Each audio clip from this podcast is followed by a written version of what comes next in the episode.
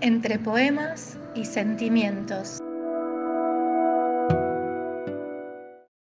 Querido Agustín, tres años de noviazgo y menos de dos que nos separan, al igual que la distancia entre vos y yo. Tantas cosas que me quedaron por decirte, que ni siquiera tengo la certeza de si alguna vez las podré exorcizar. Como siempre, quiero expresarte lo que siento sin decirlo directamente, Sabes que lo sentimental no es mi fuerte para nada, y describir esto me duele tanto como un puñal que está a milímetros de ser clavado por completo, tan parecido al dolor que siente mi corazón al recordarte. Como cuando te reías de mis chistes tan malos que ya son graciosos, y esa era la razón por la que te reías de ellos. Hay un fragmento de un poema de Borges llamado El enamorado, que explica lo que siento mejor que unas palabras cursis y sentimentales. Dice, Debo fingir que hay otros. Es mentira. Solo tú eres. Tú, mi desventura, mi ventura inagotable y pura. ¿Quién diría que Borges escribiría un poema de amor y que yo lo usaría en una carta en el que expreso lo roto que está mi corazón? ¡Qué ironía!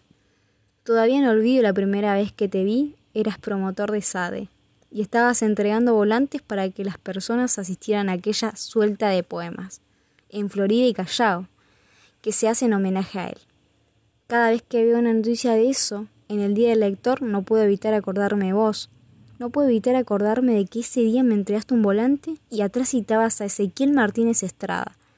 De ti a mí, mano a mano, el mate viene y va, nos quedamos callados mirando sin mirar un cuadro, un libro abierto, un reflejo fugaz.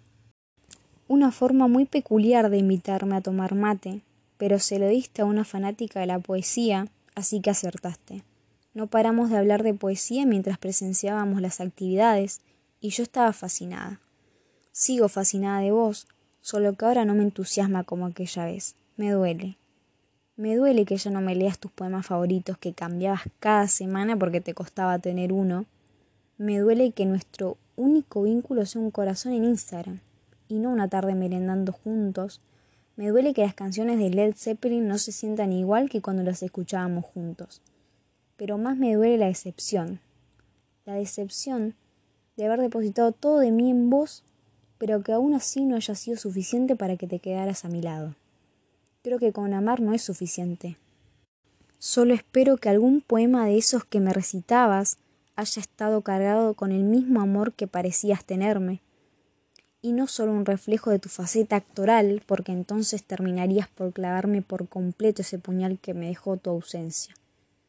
Esta es la parte en la que me despido y te deseo amor, así como el amor sincero que te di, pero no obtuve a cambio.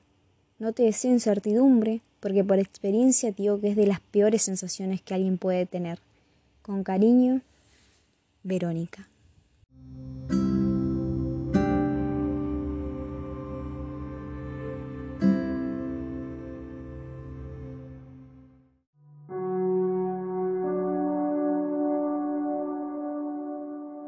Entre Poemas y Sentimientos es una producción de la Universidad de San Isidro. Podcastera Tatiana Chávez.